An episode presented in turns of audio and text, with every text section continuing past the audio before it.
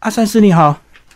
主持人好。阿三师是不是先把你个人背景介绍一下？我叫谢松善啊，就是呃，在媒体的称号叫阿善师哈。嗯，那我是呃中央警官学校以前的呃，就是警察大学的前身哈，政科四十三期毕业。嗯，那四十三级毕业就是民国六十七年毕业，所以呢，六十七年毕业呢，然后我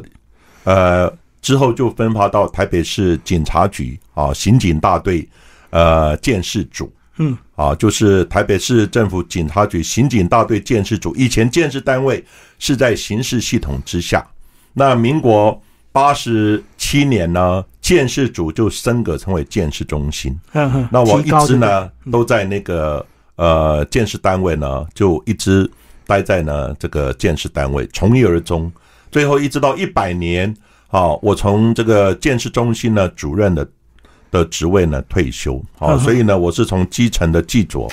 开始担任哈这个建设工作，记者记事，兼任记事组长到记政，最后到主任，都在同一个办公室，好，就是从一而终，然后呢做从事呢同一样。呃，同一样的一个建设的工作。那当然，这个期间我还有回到呢学校，哈，就是啊，那时候还是中央警官学校。然后呢，我念刑事科学的硕士班，啊，硕士班。然后毕业之后又回到原单位，然后呢也继续呢从事建设的工作。那后来呢，在民国哎七十五年到八十五年期间，我三度到美国去啊进修，跟随。李昌钰博士，哈，我的老师，哈，李李昌钰博士，因为当时呢，李昌钰博士是，呃，在全世界那时候已经非常知名了，嗯，哦，对，然后我就跟随他学习见识的工作，然后再回到，呃，最后呢，那边呃毕业之后呢，也在美国的康乃狄克州哦牛海芬大学，好修习一个刑事见识的硕士，后来呢，再回到国内，哦，回到国内也继续，哦，在这个。呃，建设单位呢，然后一直做到民国一百年，我退休。那个时候我还没有达到退休的年龄哈，但是因为有个人的一些理想哈，因为呢你在公务部门，你没有办法哦讲自己想要讲的话，做自己想要做的事，所以我毅然决然还没有达到这个退休的年龄哈，我提前了十年哈，然后退休。那退休之后呢，我还是。继续呢，从事哈我的就是喜欢的一些见识的工作啊，所以呢，有时候会在电视台啊，或是一些新闻媒体做一些刑案的评论。另外呢，呃，我也呃就是从事教学啊，我也在警察大学、还有警察专科学校、还有东吴大学呢，从事啊这些见识科学相关的这些教学的工作。另外，我现在也在我的老师哈有一个基金会。叫李昌钰博士物证科学教育基金会，嗯，哦，担任副执行长的职位。那最主要呢，这个基金会也是在推动见识科普的教育，啊，就是呃，希望呢，把见识的概念不是只有专业人员懂，哦，然后呢，现在就是要让一般的民众哦也能了解啊。那当然，这个期间呢，呃，我没有公务的这种呃束缚之后呢，下来，好，那当然。有时候呢，因为本身呢有专业，除了在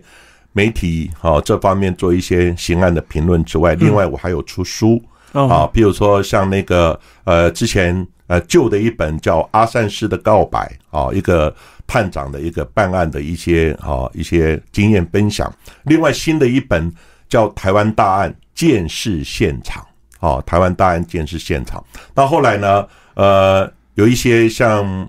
呃，电影或是戏剧的制作，他们有关警匪或侦查的部分，或是见识的部分，好，有时候呢就会请我来做呃做指导，好，因为呢，你如果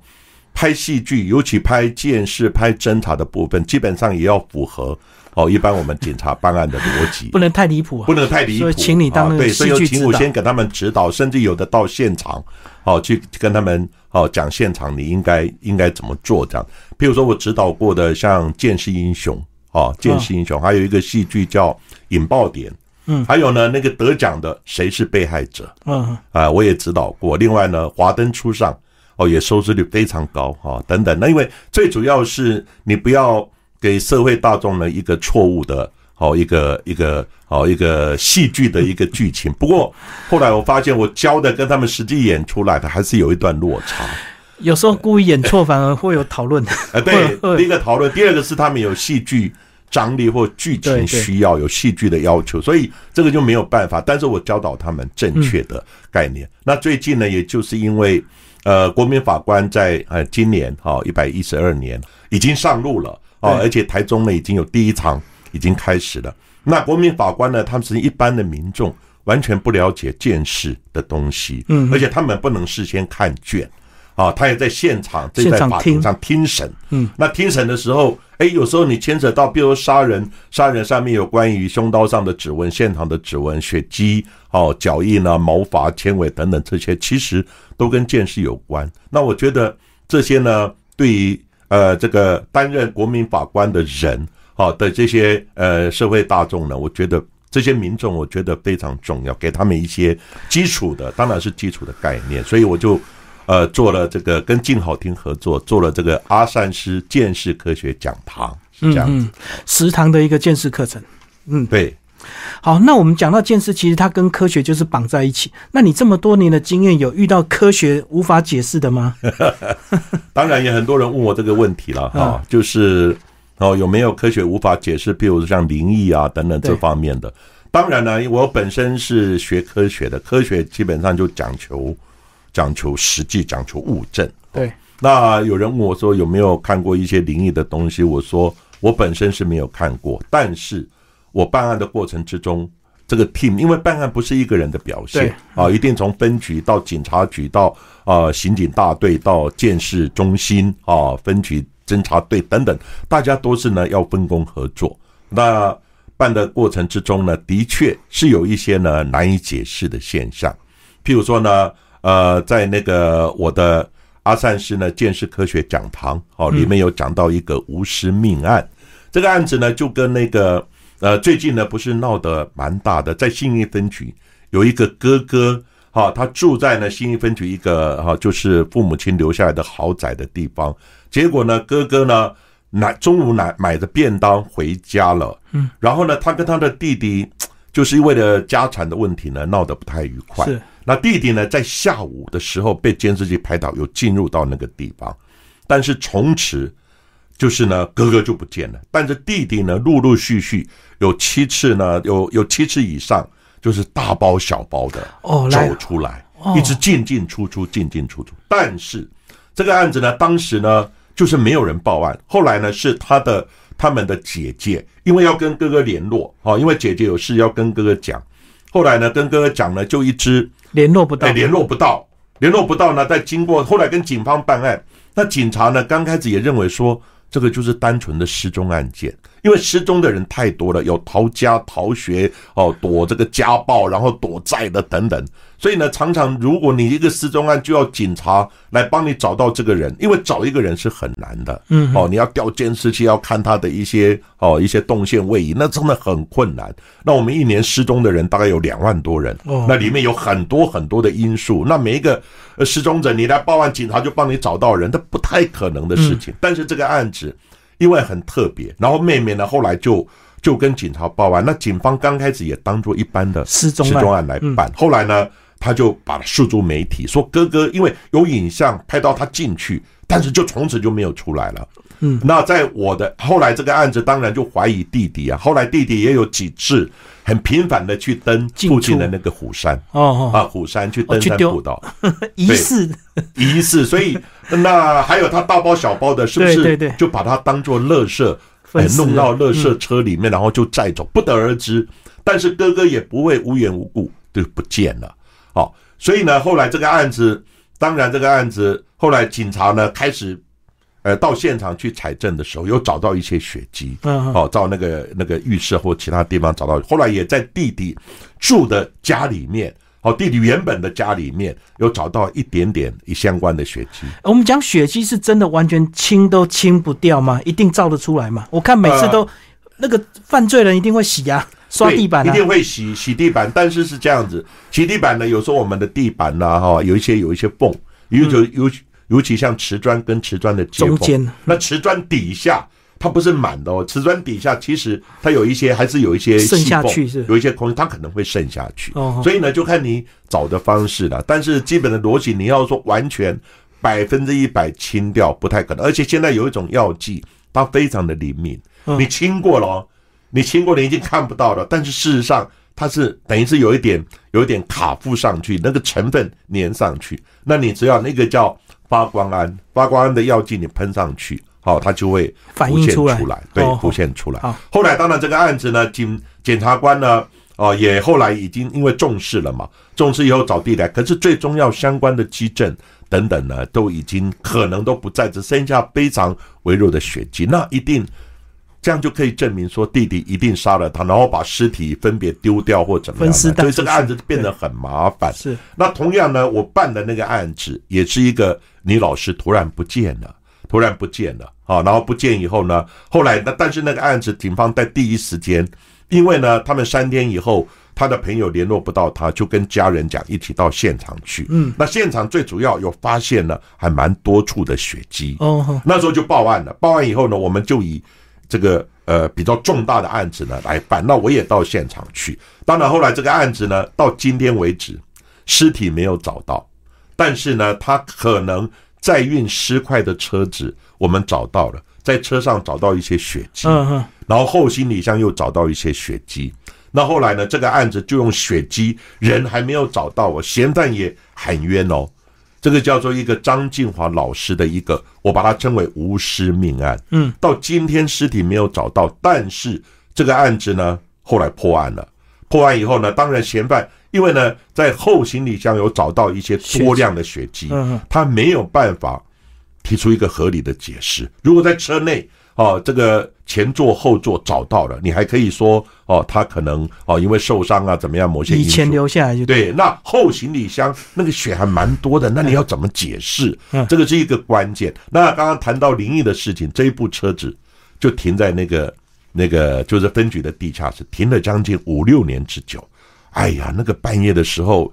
分局的这些员警要回家的时候，不是一个人看到啊，有将近的十来个看到，还有记者看到啊，等等，这个都是已经经过经过人家这样子传这个去查证过，真的都有看到有听到车里面有发出声音，女孩子的哭声，有看到女孩子在车里面，哦，甚至于呢车门突然会打开，吓吓死很多人啊！所以呢，后来那个车子停了很久啊，当然最后这个案子定案之后呢，车子后来有做处理掉了。那这个是我一直觉得这个案子里面呢，应该会有呃一些呃灵异的地方，而且不是一个人看到。哦，那就是很多人。对，哎，可是如果以刚刚这个例子，那嫌犯说他不知道，还是能够判他吗？最主要是后行李箱，因为啊他说不知道啊。不是后行李箱，他说他不知道，但是那个车子是他妹妹的车子，哦，他跟他妹妹借，妹妹也讲说哥哥跟我借车子。那后行李箱呢，哦就有这种滴流状的、哦，它的血不是接触，不是哦沾染这种呃擦抹的，它是慢慢滴，慢慢滴。因为我是研究，就有点哦滴渗，滴了肾这样的一个状态。所以呢，后来这个案子就是他不承认哦，但是法官说，那你解释啊，后行李箱的血是怎么来的？他没有办法解释。这也算算是间接证据，是不是？因为我呃，们是讲也算直接证间接证据了，对，没有你没有办法直接说，啊，有凶刀上面有你的血迹指纹，然后你杀了他，因为现在尸体都没找到啊，嗯是用刀子，是用勒的，是用怎么样的方式不知道，但是人就是无缘无故失踪了。不过这个特别的是，这个案子虽然尸体没找到，嫌犯喊冤，这个案子法官几乎呢，这个立审的法官都认定就是你干的。因为后行李箱的血迹，还有前座也有血迹哦，只是前座的血迹，他要解释可能比较比较容易了，可以找一个理由搪塞。可是后行李箱的血迹，我认为他没有办法做解释。可是后来他就讲，因为这个案子我有出庭嘛，嗯，他说呢，这个是警察栽赃的，警察不知道哪里找那个血滴上去给我栽赃的。我说，第一个，我们当时候采证过程，第一个要合法。第二个呢，财政的过程要合理跟完整，而且他妹妹，因为车子是他妹妹的嘛，后来他跑到大陆去了，那时候警察要找他来问话呢，他我在想呢，可能心里呢有一点心虚，就跑到大陆去了。嗯，然后最后呢，车子是妹妹的，就找妹妹来问你哥哥呢，平常在台湾使用什么车子？他说借我的车。后来呢，警察当时也不知道这部车有什么问题，就请妹妹把那个车开到地下室，然后呢去检视，就发现前座、后座、后行李箱都有血迹。所以采证的过程，妹妹同意了，有签据相关的同意书。第二个采证的过程呢，妹妹全程监看，而且我们还录影。嗯，除了她同意之外呢，全程监看录影，而且而且发现可疑的基证，好，或是踩到的基证呢，我们都给她编号。最后呢，妹妹确认之后，还有我们呢给她一个证物的总体的一个清单。所以你怎么可能说我们去栽赃？从开门开始，妹妹就全程监看，所以不可能我们警方去找血迹来给她滴上去啊、抹上去啊等等。而且这个张老师他已经失踪了，哪里去找他的血？好，这也是一个很大的问题。所以你说他那时候潜逃大陆，那他是后来怎么被抓回来？那后来那个呃，因为隔了大概半年之久哦，半年之久，后来呢，其实我们这个呃侦查跟监视的动作都已经慢慢的都在进行，很积极的在进行。那信义分局我刚刚提到分析问题，那个就有一点 delay 了，就是说刚开始你没有积极介入的时候，很多现场它就有时间慢慢去毁灭掉。嗯，结果呢，我们大概基证都收集完整了。然后呢，就跟他妹妹讲说：“啊，你你打电话跟你哥哥讲，哦，说检察官要结案，这个案子办不下去了。其实我们基证都找的差不多了，案子办不下去了。哎，你叫你哥哥回来，就只他只差他一份笔录。问完之后，检察官要结案，就结案了，就是案子还没有办法办，我们就叫结案嘛。说检察官要结案，就差你一份笔录。其实呢，后来妹妹跟他讲，哎，他真的回来了，就从大陆回来，也没有到机场等着抓他，因为他没有。”等于是还没有具体的呃这些没有经过侦讯嘛等等，也不知道他具体的犯罪的状况。后来呢，就警察再发一个通知书给他说：“你过来问话。”过来问话以后呢，我们就找了很多的证据，还有包含他在失踪那一天他的手机位移，就是从那个呃失踪的就张老师的家，然后呢上了建国南北路，上了高速公路北海岸绕了一圈，半夜。半夜就在失踪那一天，他的手机是这样动线，是这样位移的。那请问他在那边干嘛？北海岸绕一圈，而且花了大概一两个小时，干嘛？很可能我们就怀疑是弃尸嘛。所以种种的基证，最后是法官的新证认定说案子。就是你干的，这样，这样算是一个这个比较好的一个结局啊。这个对对，一通电话就把他骗回来。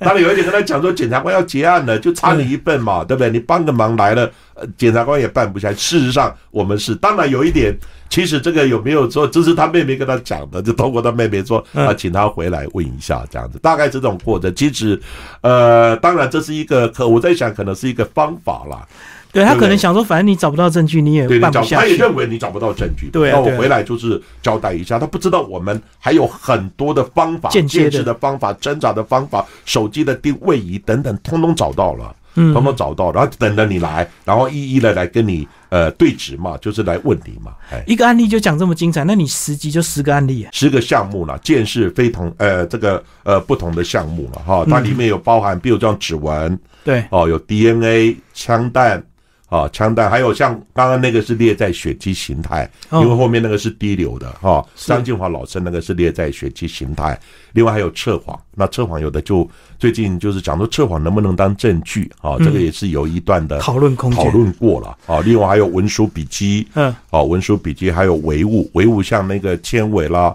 啊，那个呃毛发啦等等哈，还有一些呃一些就是比较细小的，我们称为唯物基证。好，另外呢，还有整体的一个呃现场重建，还有呢建识科学。所以我们第一堂课先做一个介绍，什么叫建识概论呢？有点类似概论。还有现场处理是什么东西？那最后我们再举两个比较大家比较常会碰到的，比如说像交通建识跟火灾建识，这个是呃里面呢就比较多跟民众直接哦，就是大家比较会。常碰到骑摩托车，哦，还有是你走路被撞了。那最近不是有很多哈走路啊、开车、骑摩托车啊等等，发生很多的交通事故。这个是跟民众比较常常有，可能就有时候呃不幸的会碰到的。还有火灾，又起火了，有时候一烧都烧死很多人。哦，我就举这两个特别的案例，因为我本身对交通事故鉴定也不陌生，那我本身对火灾鉴定呢也有研究，哦，所以特别找这两个主题，也包容在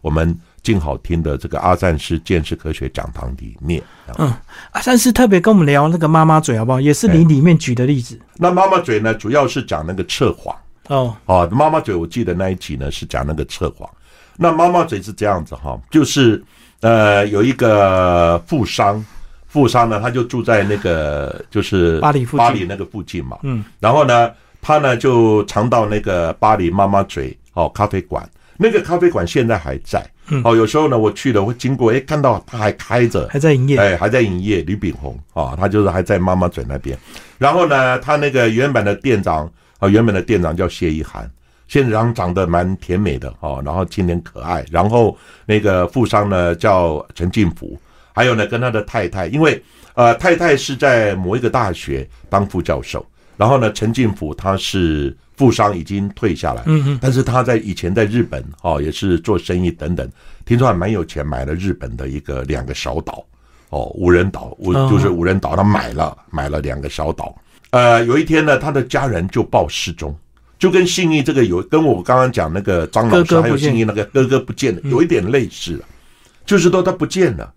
知道吧？不见了。那不见之后呢？呃，刚开始警方也是。以一般的失踪案，因为讲的失踪案实在太多了，你要动员所有的警力去那个，会耗到耗掉很多的资源。那后来呢？呃，就跟那个那个警方报案，警方报案，那警方呢刚开始也没有当做一个很大的案子来办了。后来家属呢也是一直哦，就是呃陈情啊、抗争啊等等。后来警察呢开始到他家里面先去看，一般你失踪总到家里面去看嘛，哎看。他吃过的东西呢，没有洗，就是当天的晚餐吃完以后没有洗，还摆在那个地方。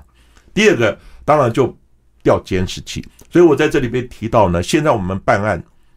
大概呢七八成以上都要靠监视器。嗯嗯，因为我们像走出，像我们现在如果走出这个汉生的时候，或者到哪个地方，到处都有监视器，对，没错，就可以找你的行踪等等。结果呢，他们调监视器发现，在那一天呢，就是失踪那一天呢，他们。吃完饭，虽然呢，这个这个碗盘呢等等还留在桌上，他们先出来散步，有看到两个人的影像，走到妈妈嘴那个方向去，嗯，但是没有回来的影像，就就一样嘛，有走到妈妈嘴去，但是没有回来的影像啊，那后来怎么办呢？后来想说，妈妈嘴就是重点呢。后来就去问了，问了那个呃，就是那个店长，他就是嫌犯嘛。那谢一涵也讲说没有啊，他那天有来啊，有来，后来就离开。但是问题是，警方没有看到那个影像离开啊，他家的方向有来，但怎么没有没有回呢？对不对？那后来他们觉得奇怪啊，看一看。那谢一涵刚开始也讲说，呃，不知道啊，这个不知道。然后问了，就是反正就搪塞一下这样子。结果呢，大概隔了大概七八天左右呢。这个尸体首先的尸体被发现，浮出来，浮出来，嗯，就是他是那个凶手呢，想杀了以后，想要用那个淡水河的涨潮退潮，然后飘到主河道，主河道的时候会飘到大海，可是他不知道呢，涨潮退潮那个地方很多的水笔仔，水笔仔往外流的力道不大，嗯，就是说你只有涨潮退潮就这样子在原地浮沉浮沉，但是你要往外推送的力道不大。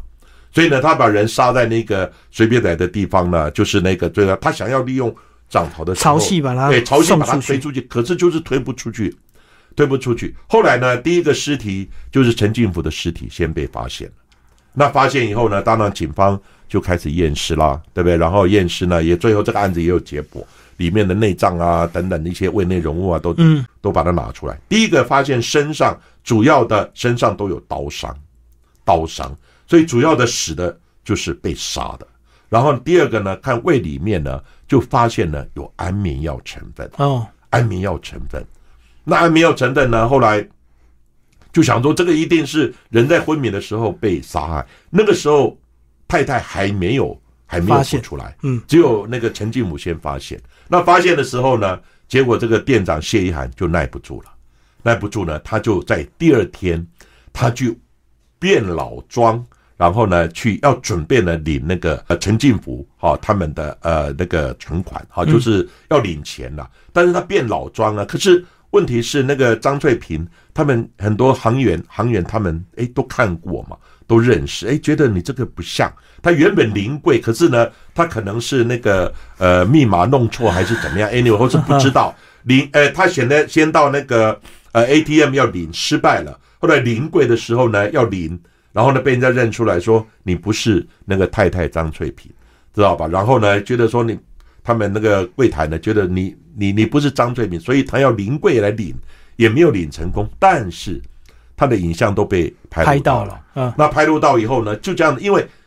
陈进武尸体浮出来的时候，他就耐不住，他想说浮出来就是一个，就警方就会开始重视了，所以他赶快要把那个钱先领走，先领走。那至于为什么钱会领走，为什么你又有会有印章哦，可能会有那些那些那些呃存折呢？那可能这个就是他跟陈进福之间哦的一个关系。那听说呢，有一些赠与了，有给他钱，甚至于哦，就是陈进福，因为他有钱嘛，所以呢，有时候就嗯哦，就是请那个谢一涵呢来帮忙投资等等，就是中间有一些金钱的往来哦，大概有这么一个状况，所以他才能持有他的存折啊，嗯。对不对？印章啊，结果呢，可能是密码没有告诉他，还是怎么样，后来要去领呢，临柜被人家认出来了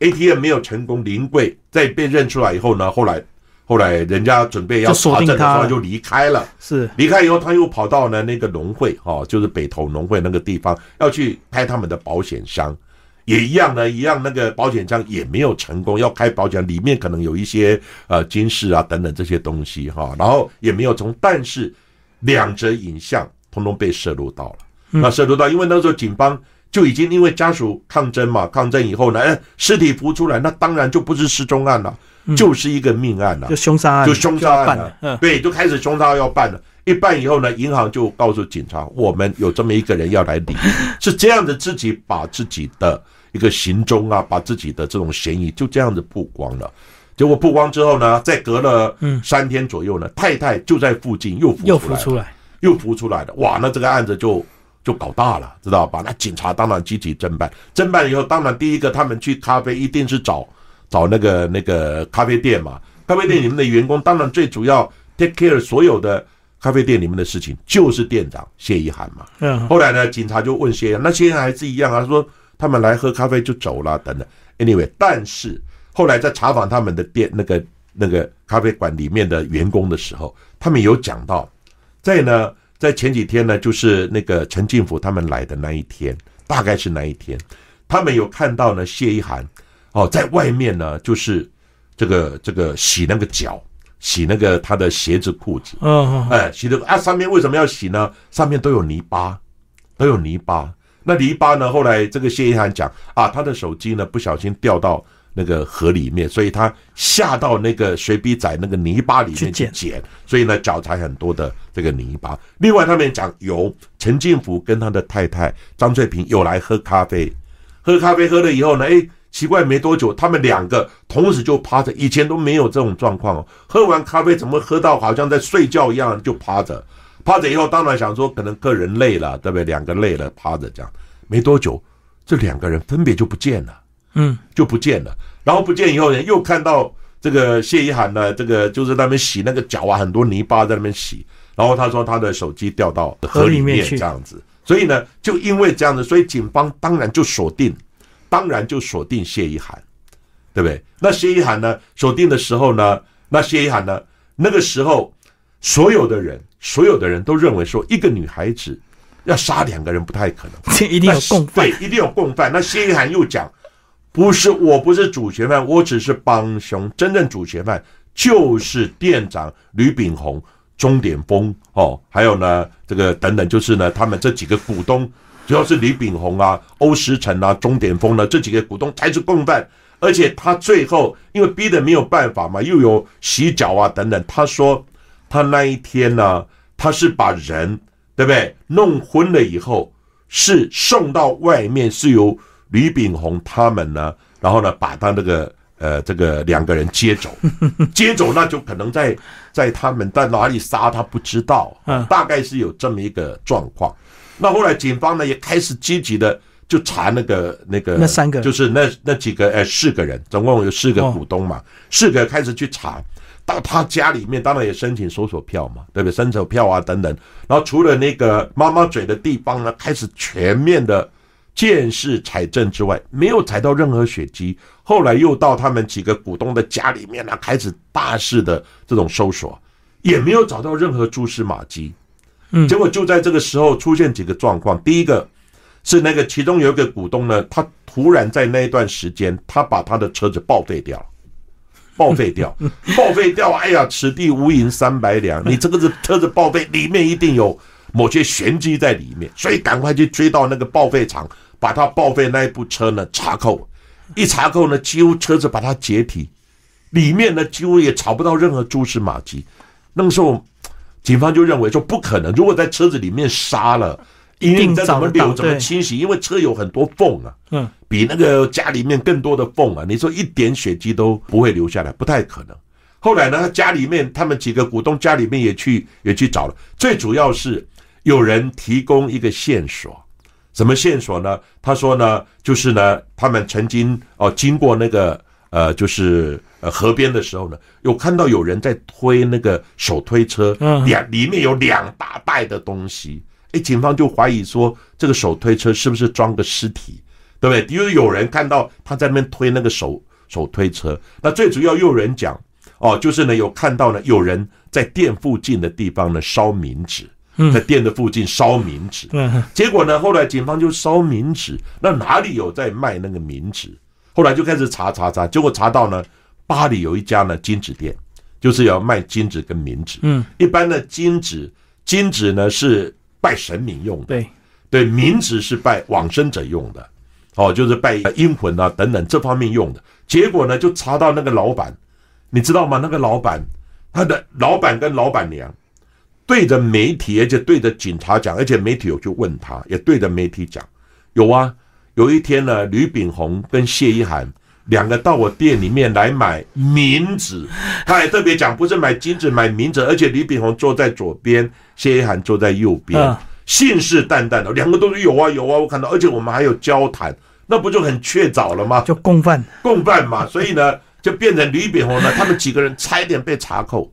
可是呢，后来警方查，最主要呢是他们的影像跟那个手机的定位都不在金子店啊，在那个时候都还在店里面呢、怎么问你？你的手机留在那边的人跑出来跟谢一涵两个坐在一个左边右边，两个还对着这个店店长啊，不是他们那个金子店还在聊，还在聊他们要买冥纸等等。就就是因为这样子呢，所以呢，这四个人差一点就被那个拖下呃，水就被就被就被扣押，就被呃拘押了。我们被申请拘押，嗯可是要跟法官申请拘押呢，法官说你只有这个这个人的指认，那人证呢？其实我在这里特别说明，人证有时候会被影响，记忆错会乱，记忆错误，或是被有一点被洗脑。被媒体影响，对，因为他一直看报道有一。点影响啦，对，有一点被他被他被他影响到，或是被洗脑，或是呢有一点主观的已经哦，他已经认知认为就是你们的，其实有很多是认知的一个错觉，这看错也有可能，或是记错了，或是被媒体的影响。但是呢，后来检那个法官说，你只有他们的证词，没有其他的，比如说手机的定位，知道吧？影像等等这些比较确定的嘛。影像哦，两个人走进来哦，走到金子店，那就就很确定。可是问题这些都都没有，就是指认。就还是缺科学证据。对，那是没有科学证据嘛。嗯后来两个那个法官就不羁押他，还好没有羁押，一羁押以后事情就会搞大了。嗯后来最后没有办法，但是呢，这个谢一涵说，我有参与这个案子，我只是把人迷昏了，我送给他们，他们到哪里杀我不知道。后来呢，就请了国内一个非常知名的那个专家，叫林固廷。嗯啊，那林固廷他也是我的学生，哦，我教过他，哦，林固廷，然后呢他是测谎的专业，结果呢就请他出马，针对谢一涵来进行测谎，结果测谎就问他说，当然第一问他说你有没有杀那个就是杀那个，当然还有其他的，因为测谎是一个专业，它有一定的设计，很多那个很多的那个流程，照有测前题误谈啊，不是测前误谈里面呢，你还要先看现场，了解案情，嗯。对不对？看现场，然后测前现场就是呃测前准备啦，哦。测前准备你要看卷啊，看现场啊，了解大概哪个地方是呃嗯主要的问题，然后呢测前误谈，测前误谈就是你要跟他谈哦，在呃我这个期间，我跟你是无冤无冤无仇的，我不会害你。第二个，我是很专业的。第三个，这个器材仪器呢，只是记录你身体的变化，嗯知道吧？哦，你真的没有做这个事情的话呢，你当然就不用担心。知道吧？但是你有做的话，它仪器会有一些些微的变化，就跟告诉他产生一个信心，对不对？然后呢，再先预测，预测就是解一个简单的一些啊问题啊等等都可以。最后呢，再要再来主要的实测。那主要实测当然就会设计一些问题，这个才是关键。那主要譬如说设计一些问题，讲一般的问题，譬如说你今年几岁，你在哪里毕业的，事先都了解，那个你都不会有什么反应。可是呢，后来说你那一天哦，譬如说你那一天到呃河边是干嘛哦，做什么事哦，类似这样子。好，最后呢，当然问说你有没有杀了哦这个陈进甫等人，知道吧？那当然他一定答没有嘛，他一定答否认嘛。那你不能不可能答有嘛，对不对？答没有，但是你身体是诚实的，你嘴巴是说谎的，那身体就记录了那个。最后，最后呢，他又讲说，如果。你有杀这个人，你是一个人杀，两个人杀，三个人杀，四个人杀，五个人杀，最后呢出现反应的是只有他一个人。嗯，最后呢，在最后一个是车后误谈，车后误谈呢，林固廷直接跟他翻牌摊牌，他说呢，我测的结果你是有杀那个就是富商陈进福，好跟他太太。第二个，你是一个人杀，请你老老实实告诉我，仪器是骗不了人，你嘴巴虽然说没有。哦，不知道，不知道，不知道哈，等等。但是仪器告诉我实话，你一个人杀了他们两个人，请你老老实告诉我这作案的经过怎么样，等等。最后这个呃林固廷呢跟他恳谈呐，然后呢跟他讲说测谎的结果是这样子，哦，那你要不要说实话？我可以跟检察官求情，就对，等等啊，最后。崩溃了，是这样子才突破的，所以呢，我就把它列在测谎这一章。可是他没有可能因为紧张而造成这个误判吗？当然，这就是专业啊！你就是看很多问题里面看他紧张，哪些问题你会不会紧张等，而且紧张不是呢，不是你一紧张，可能其他问题都会有影响啊，对不对？而不是主要的问题才会。当然，这个就是专业。不过。现在被人家诟病的哈，被一些呃，譬如说冤狱平反协会啦、司法改革，他们诟病的说，测谎不是百分之一百。的确，测谎经过统计，它的正确率是百分之九十五，它有百分之五的误差。那他他他他们就会讲说，那是不是刚好我这个测这个对象就是那五就是那百分之五，对不对？那你能不能保证呢？不是，当然这个就还要靠还要其他证据，其他的证据。哦，最后呢，当然那个谢一涵，谢一涵最后有承认就。坦诚其他的这个经过，但是最后他一直讲说，他是因为陈建甫指使，他又想要脱罪啊，想要就减刑，指使他杀了太太，因为他们两个已经有其他的暧昧关系，然后他们又投资给他，然后甚至于陈金甫跟他发生关系，叭叭叭，就变成很多的案外案，让法官呢在判这个案子的时候就有其他的考量，最后。谢一涵是无期徒刑，没有判死刑。当时所有的记者很多人都认定他会判死刑，是这样子。就是到后来就变成这样子，他就讲说他们两个的暧昧关系导致很多很多的这个案件的发生。当然这是另外一个课题。不过我这个章节是讲到测谎，其实我的经验呢，测谎虽然不是百分之一百，但是它不能当唯一的证据。哦，在审判上不能当唯一的证据，但是它是一个很好的侦查的手段跟方法。嗯，它是一个合法的侦查的手段跟方法。所以这样听起来，真的，大家如果有机会想当国民法官，很多这个基本素养对，基本的素养还是要训练一下。所以我觉得说，而且他选国民法官，你现在当律师的、当警察的，这些有有办过案、有经验，还不能选。他要选真正的庶民，嗯，就是呢，你是老师也好，你是工人也好，你是怎么样，真正的庶民，那你来听审，而且你不能看卷哦，不能事先就像我给你呃上课一样讲这个案子哦，怎么的，不能有先入为主的，哎，先入为主的概念，就是你就听嘛，空白的，对，空白的。哦，有六位的这个国民法官，三位的专业专业法官，还有两个呃，就是预备的法官，就万一这个。这个一般的国民法官有事或是怎么样哈，家里有什么就补位的。啊，他们都要在庭上呢，就听审。那听审，如果你有牵扯到见识的，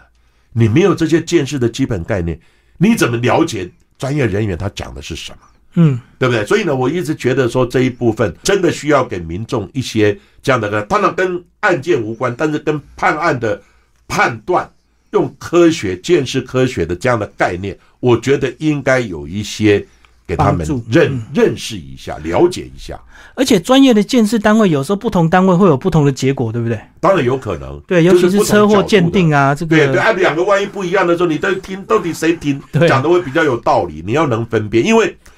这种东西呢，就是讲在第一个，每一个人的背景跟每一个人的专长，还有他的角度看那个案子的角度不一样，所以呢，以后不同的鉴定单位或者同一个单位不同的鉴定人。有不同的鉴定结果，以后会变成是一个常态。在美国也是一样啊，嗯。你不能说哦，这个案子只有一种鉴定结论，那另外的鉴定结论你说是不接受，哎，说不定另外的鉴定结论是对的啊、所以你就要有能分辨的能力，听听看谁讲的有道理。那以后呢，会变成一个常态，那就是把两个专业的鉴定人就在法庭上辩了、辩论，然后你这个国民法官就在上面听了、是听了以后谁讲的有道理，所以这样听起来，这些课其实一开始这只是基本，对不对？对，只是基本的。未来还会再持续呃，看状况了。如果大家觉得说，哎，这个没有必要了，等等，哦，如果以后呢，真的觉得，哎，真的有必要的，哦，还有会更深入的，因为像专建设专业人员，他们在呃警大的学校四年，就专门在学这个东西啊。哦，学那我们只有，对不对？一个一，集大概四十分钟，对不对？十集也大概差不多哦，这个四百分钟，对不对？四百分钟，那你就完全了解吗？那不太可能，有深入版、进阶版哦，然后呢更深入的版，但是就看嗯，大家的需求。而且科学也会进步啊，当然，当然，鉴定的方法可能也会对对对改变。但是我这一次只是先讲基本的概念跟原理，先给你知道什么叫指纹，什么叫 DNA 啊，嗯什么叫枪弹，枪弹到底是人家是怎么做的啊？不然你这些呃庶民法官是完全不懂见识，你还不能是见识的专家哦。像我就不能被选为国民法官，那要排除掉因。为你已经有专业在已里面，经有专业，而且你就会先判断会有。会有主观的判断，对还有律师也不行，嗯，当当过警察等等这些都不行啊、所以呃，这里面就是我们国民法官上路，其实还有蛮多的配套的了。那我只是配套之一，我想到的刚好能做的这些事情啊对对对，有需要我们就是做这样的，然后来试试看这个大众的需求呃反应如何。好，谢谢阿三师为我们介绍这堂课，谢谢。好，谢谢。